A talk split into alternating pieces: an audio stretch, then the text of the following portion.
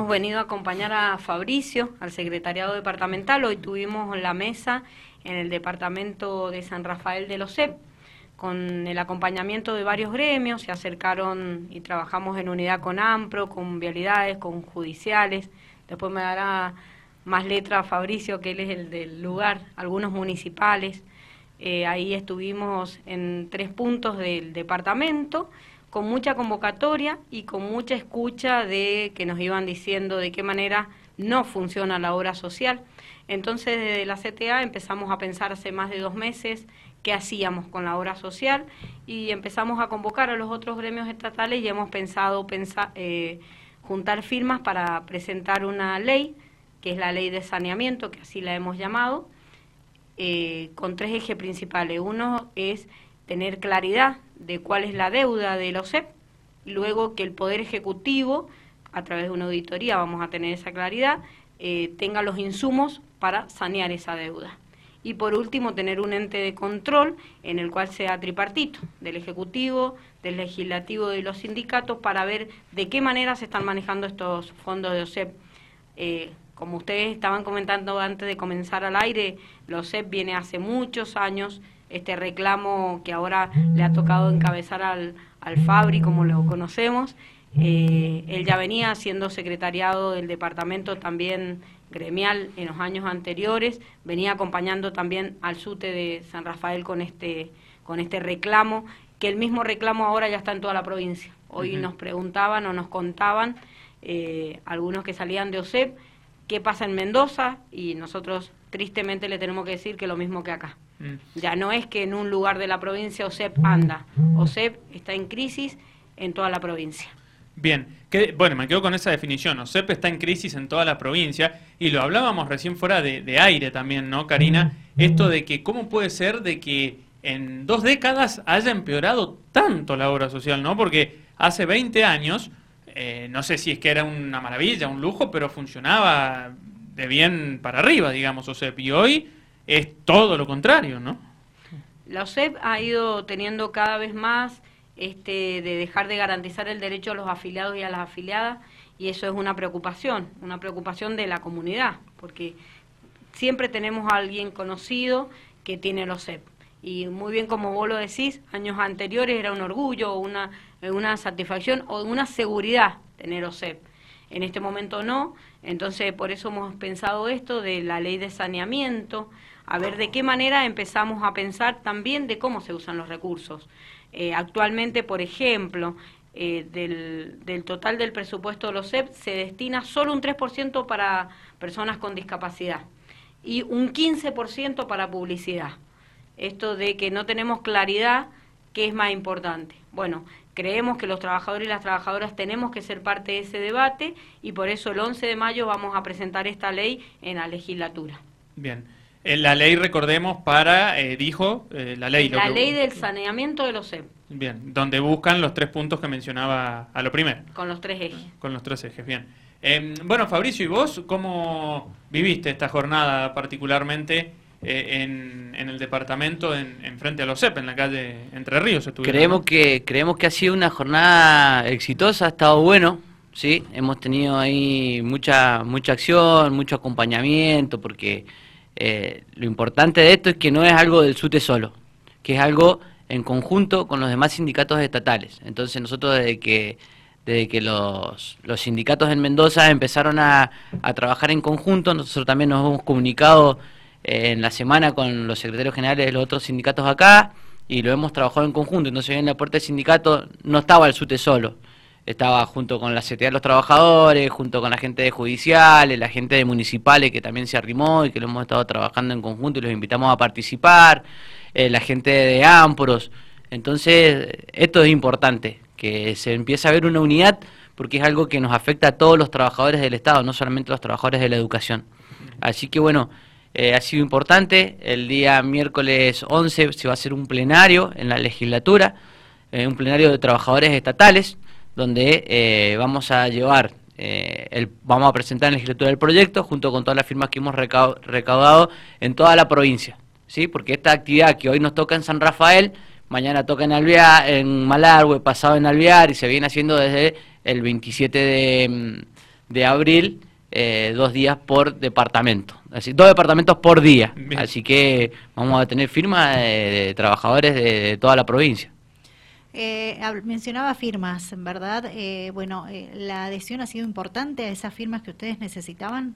Sí, sí, la adhesión es importante porque además hoy fue, no sé, todo el que salía de OSEP firmaba. En la municipalidad nos pasó lo mismo y en el centro también nos pasó lo mismo. Es raro que aquel que, que no es afiliado a la obra social no tenga un problema. No tiene problema aquel que, que gracias a Dios no tiene ningún problema de salud y no la tiene que usar. Entonces ese por ahí desconoce un poco la realidad de la obra social. Pero lo que la estamos usando eh, periódicamente sabemos que no funciona bien y que es una realidad. No, no se miente acá con que la obra social eh, no funciona bien. Entonces eh, todos, todos te, te apoyan y firman. Puede ser bueno el proyecto o puede ser malo, no lo sabemos. Lo importante es que se está trabajando y estamos haciendo algo en conjunto con los sindicatos, siempre pensando en que va a salir bien. Así que este es el objetivo, presentarlo, que lo trabajen en, en la legislatura, después nosotros también eh, se lo vamos a presentar a los, a los legisladores de acá de San Rafael y a los concejales para que ellos también eh, den su punto de vista, lo debatan y nos digan cuál es su postura, porque eh, los trabajadores del Estado necesitamos saber cuál es la postura de ellos ellos también van a pechar para que lo trabajen en la legislatura o no. Que ellos también tienen la obra social y saben cómo funciona. Mm. Así que por ahí esos son los objetivos y eh, el camino que, vamos a seguir una vez que, presentemos el proyecto en la legislatura. Bien. Bueno, eh, Karina Sedano y Fabricio Abaurre, con ellos estamos hablando. Karina, secretaria general en la provincia, Fabricio en San Rafael, ¿no? Secretario general en San Rafael. Eh, Karina, em, qué importante esto, ¿no? que mencionaba Fabricio recién, de que trabajen mancomunadamente los sindicatos sobre todo si todos están pasando más o menos por la misma situación, ¿no? Porque digo, eh, cada vez son más los afectados y, lamentablemente en este país también lo hablábamos recién, si uno no se queja, em, no pasa nada, ¿no? Es, más o menos así, les pasó con las paritarias, eh, que a propósito, algo les podemos preguntar enseguida porque hay sindicatos que han estado... Eh, diciendo hace poquito que piden la reapertura porque la inflación ya es muy grande en base a lo que arreglaron hace dos meses atrás también. ¿Mm? Como, em, empiece por donde quiera, ¿no? Te uno todo. Bien. Más fácil. Eh, con respecto a lo que decía el Fabri, es así. Se han acercado los gremios. Eh, tuvimos, comenzamos pensando primero con la CTA, con el SUTE, con Casino, y empezamos a convocar con los otros gremios estatales que se acercaran, porque a todos nos está pasando lo mismo. El tema de la OSET nos atravesaba a todos y nos atraviesa a todos. Como muy bien dice el Fabricio, eh, estamos pensando en esta ley, algunos piensan que no, hasta piensan que no es factible eso, pero nosotros creemos que siempre es preferible hacer y no dejar de hacer. Eh, la solidaridad es una obra social solidaria y tenemos que garantizar esto que, que decía el Fabri hoy, por ejemplo, fueron los municipales y no podemos negar que los municipales, que los celadores y las celadoras son cobran muy poco ellos no podrían tener una obra social prepaga, por ejemplo. Mm. Entonces hay que revalorizar esta obra social solidaria. Lo que hay que tener en cuenta es que la OSET es nuestra obra social, que la debemos garantizar, que la debemos defender y en unidad, unidad con otros gremios. Como vos decías, el primero de mayo estuvimos frente a la legislatura, escuchando el discurso de nuestro gobernador, que muchas cosas eran falacias, porque los que estamos cotidianamente en las escuelas vemos que no es que cuatro escuelas no empezaron, eso no es así. Capaz que cuatro escuelas en Junín no empezaron, porque es un departamento muy chiquito, pero no es la realidad, no es lo que estamos viviendo.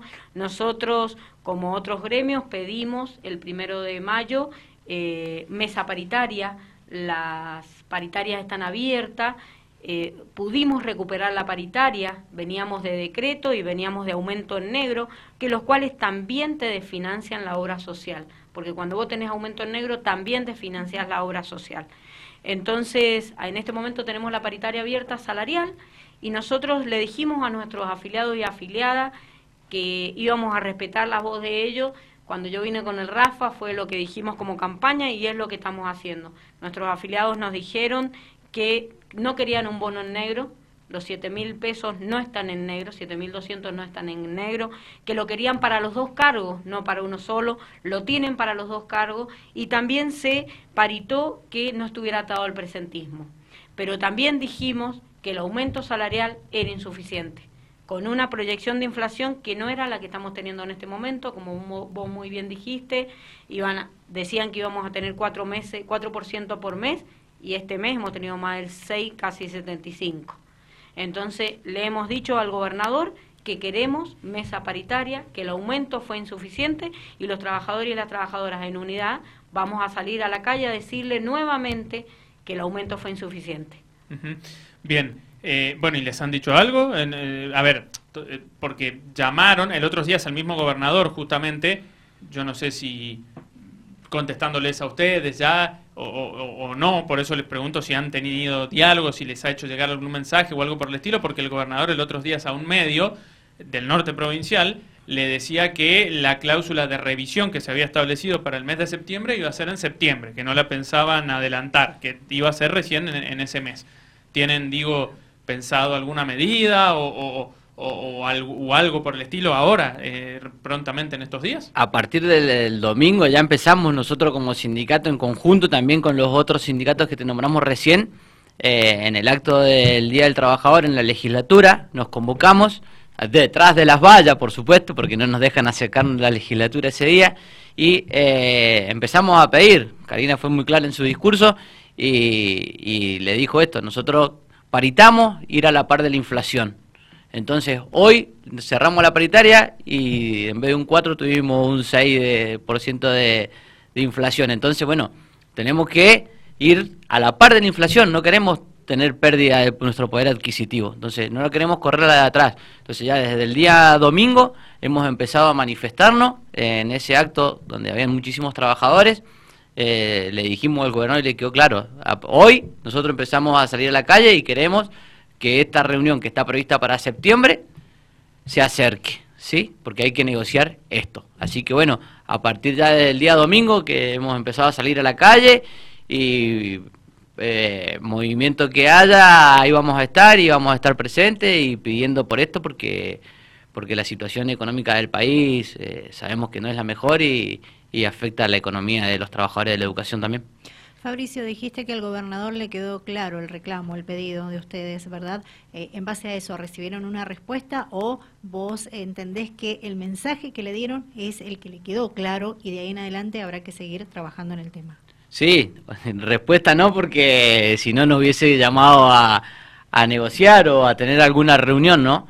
Eh, esto es un camino que hay que pelearla en la calle, eh, acto que haya, tener que estar presente eh, bueno, ahora el, miércoles 11, cuando presentemos también esto de los CEP, eh, también se va a hablar en el plenario y se va a manifestar que la situación económica del los trabajadores de la educación, volvemos a estar desde atrás de, la inflación. Entonces, eh, se empieza en todo acto que se haga, que hagamos nosotros el sindicato, a pedir por una reapertura de, paritaria, ¿no? Bien, Karina Sedano y Fabricio Abaurre del SUTE, eh, Karina, secretaria general de la provincia, Fabricio del, SUTE en San Rafael, secretario general. Karina, recién dijo em, que en el último tiempo se habían tenido muchos aumentos en negro, ¿no? y que eso obviamente definancia la, la obra social. Eh, me quedé pensando en eso porque como que pasó en el medio la, la frase y no es menor lo que señala, ¿no? No es menor porque es por ahí, no digo que sea la única causa, pero sin lugar a dudas, ha sido un ítem importante que ha provocado que OSEP esté como está hoy también, ¿no? Y son políticas que toma un gobierno que no nos cuida. Porque vos cuando a todos los gremios estatales le das aumentos en negro, quiere decir que ese aumento no tiene ningún tipo de descuento. Para nosotros, para los trabajadores y las trabajadoras de la educación, no sabemos muy bien porque nos sirve para la jubilación y también para el aguinaldo. Mm. Pero también sabemos que tenemos los descuentos y los aportes de ley, que uno de esos son OSEP. Es decir, que cada vez que tenemos un aumento en negro sucede eso.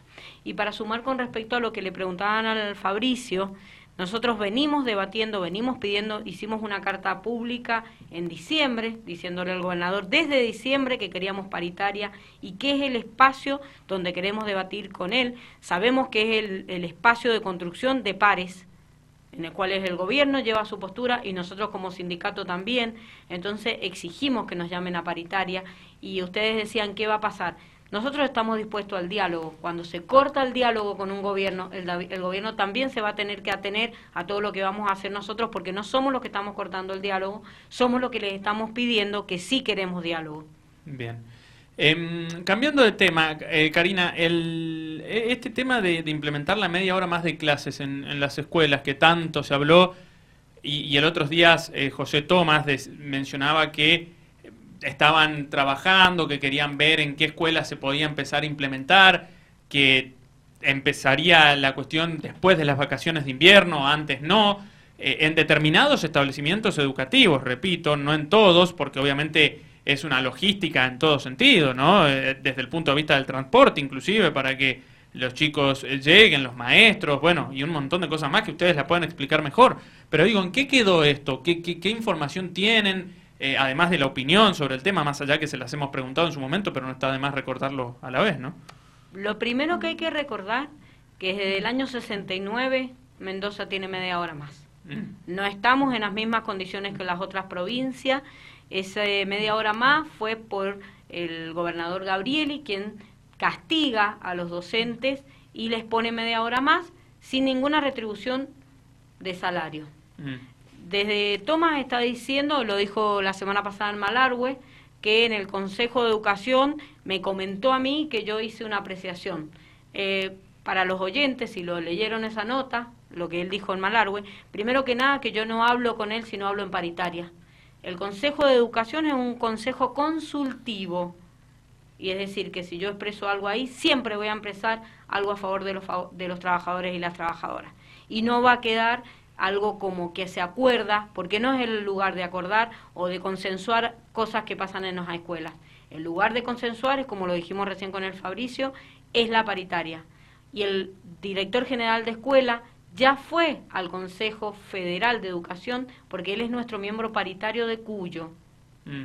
Y parece que se olvida que allá acordaron que solo se va a ver la extensión de la jornada con los gremios. Así que también estamos esperando la convocatoria paritaria. ¿No los han convocado ustedes? Todavía no. Mm. Para debatir qué es la calidad educativa. O sea que Tomás... Como vos decís, sí. la calidad educativa es, es transporte, pero también es infraestructura. Uh -huh. También es, no puede haber chicos o chicas en la minera de Malargüe, no tienen sillas. Eso también es calidad educativa. Mm. No puede ser que no tengan los Zeppelin todavía funcionando. No puede ser que no tienen estufa. No puede ser que no tengan ventiladores. Todo eso también es calidad educativa. Porque que, hay, que tengamos media hora más, también hay en colegios, como ustedes tienen acá el normal, que no tengo solo primaria ahí. Comparto el edificio. ¿Qué voy a hacer con los otros niveles? ¿También le voy a cambiar las condiciones laborales? Mm. ¿Usted Por... piensa, a ver, se lo voy a preguntar con todas las letras, ¿no? ¿Piensa que es imposible aplicar en el 100% de los establecimientos educativos esta medida? En el 100% hay que debatirlo. Mm. Y ninguna condición laboral de los trabajadores y la trabajadora se pueda dar sin su consentimiento. Y es una paritaria, y una paritaria es ley. ¿Qué es lo que nos molestó, que vos me decís si nos convocó? La semana pasada cuando yo viajé a Malargüe, lo estaba mandando en el sur mendocino, Toma mandó a través de las supervisoras regionales un WhatsApp que decía si los docentes querían media hora más y los celadores y les iba a pagar. Eso, primero que es una total violencia económica. Venite media hora más, sabe que estamos muy pobres los docentes y los, y los celadores. Entonces es un uso de poder extremado. Es decir, quédate media hora más y te voy a pagar. Pero esa media hora más también significa qué va a hacer la comunidad educativa, porque cuando, miren, yo les doy un ejemplo muy sencillo. Caminemos en enero en San Rafael a las 8 de la mañana y caminemos en marzo o en abril en San Rafael a las 8 de la mañana. Mm. Las escuelas movemos los departamentos, porque las familias, los trabajadores de todos los espacios, hasta ustedes si tienen hijos o hijas, también se organizan según la las escuelas. Mm. Entonces, este movimiento no va a ser un debate en un escritorio, va a ser un debate con la comunidad educativa.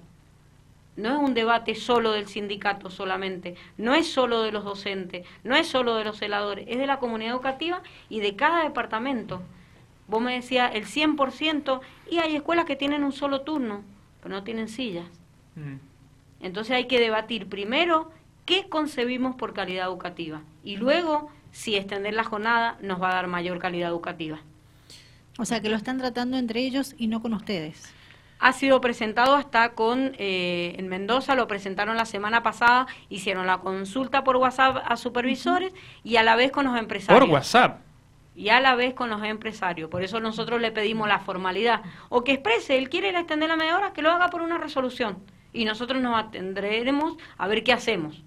Que lo haga formalmente que haga y desoiga él lo que él firma en el Consejo Federal de Educación. Porque es verdad, eh, se fueron a, Santa Cruz, debatieron y vuelve a Mendoza y no hace lo que firma. Hmm. Entonces cuando yo no cumplo o borro con la mano lo que escribo con la otra, bueno, me tengo que hacer cargo de lo que hago. Fabricio, si no la consultaron a Karina que está en el norte, ni me imagino a, la voz, digo a vos como puede ser al titular del SUT en Alvear o en Malargüe, menos que menos todavía, ¿no? Te enterás por los revuelos que empiezan a ver en las escuelas que te dicen, y me llegó este mensaje, me llegó este mensaje, ¿y qué hacemos? ¿Y qué hacemos? ¿Y qué hacemos? ¿Y qué hacemos? Eh, que te lo pasen por escrito y se responde por escrito si estamos de acuerdo o no estamos de acuerdo. A ver, ¿quién le pone la firma? Mm. ¿Quién se hace cargo de, de esa encuesta? Porque la realidad es esta, tenemos docentes que trabajan, no sé, en Montecomán y salen de Montecomán y vienen a trabajar a la escuela normal, ¿entendés? Porque tienen doble cargo. ¿Cómo llega ese trabajador? Imposible si le extienden la, franja horaria. Mm. Entonces, como decía Karina, nosotros tenemos eh, un acuerdo paritario donde dice que las condiciones laborales de los trabajadores no se le cambian sin su consentimiento.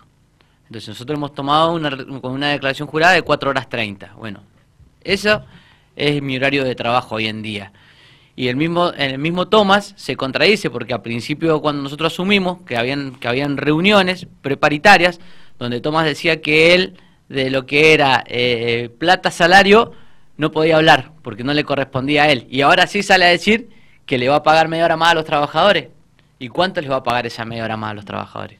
Mm. no está en ningún lado. Entonces, hay un montón de preguntas y, y de cuestiones que nos hacemos frente a esto y no hay respuestas a esas preguntas, porque para tenerlas hay que sentarse en la mesa paritaria y que nos las respondan, y si no las tienen, bueno, pasaremos un cuarto intermedio y vendremos al otro día y, y veremos cómo seguimos avanzando. Y si se sentaran a tratar el tema como corresponde, como ustedes están reclamando que debe tratarse el tema, porque es un tema muy importante, ¿verdad? Esto de agregar media hora más o una hora más a quienes no tienen ese tiempo.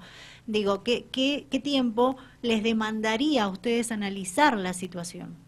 Son los tiempos estatutarios. Nosotros tenemos un estatuto, por eso decimos que estamos dispuestos al diálogo. Tenemos un estatuto que puede haber plenarios departamentales, primero van a debatir los departamentos, después van a debatir, eh, vamos a debatir en el provincial, como hemos hecho también con la paritaria, porque eso también puede ser un eje no salarial o salarial, atraviesa a los dos. Bueno, en la paritaria vos tenés eh, estatutariamente espacio de construcción colectiva. Ponemos a debatir las escuelas, que teniendo la paritaria abierta ya se logró. Mira, con respecto a lo que vos decís, tuvimos una gran alegría en, todos los departamentos, en los plenarios, fue creciendo la participación en los plenarios salariales, pero impresionante. Terminamos con muchos debates en las escuelas y con mucha participación. Es decir, que ha vuelto el sindicato a debatir adentro de las escuelas. Tenemos un cuerpo de delegado que se ha elegido muy, hace muy poquito, hace un mes, les hemos dado capacitaciones sindicales, entonces no hay que tener miedo al debate. Lo convocamos al gobierno que nos debata, que nos invite, que dialoguemos. Nosotros no tenemos miedo al debate. Vamos a ampliar y abrir todos los espacios que tenemos para construcción colectiva y vamos a llevar la postura que debatamos colectivamente. Nosotros por ahí siempre planteamos, ¿no? Porque cuando nos plantean que tenemos media hora más que en los otros departamentos.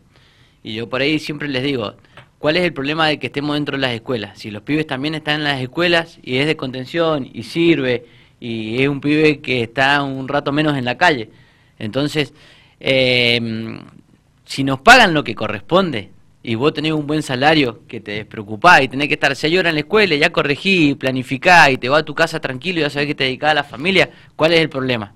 Pero el tema es que estamos muy mal pagos y que no solamente trabajamos en un cargo en la escuela, sino que trabajamos en la escuela o salimos y tenemos un negocio o salimos y tenemos que ir a, vender, no sé, queso por, por las casas porque no nos alcanza el sueldo. Entonces, eh, tenemos otras actividades que, que nos ocupan. Entonces, teniendo un buen salario, ¿quién se niega a trabajar un rato más? Nadie. Pero bueno, eh, es uno de los puntos de la discusión, ¿no?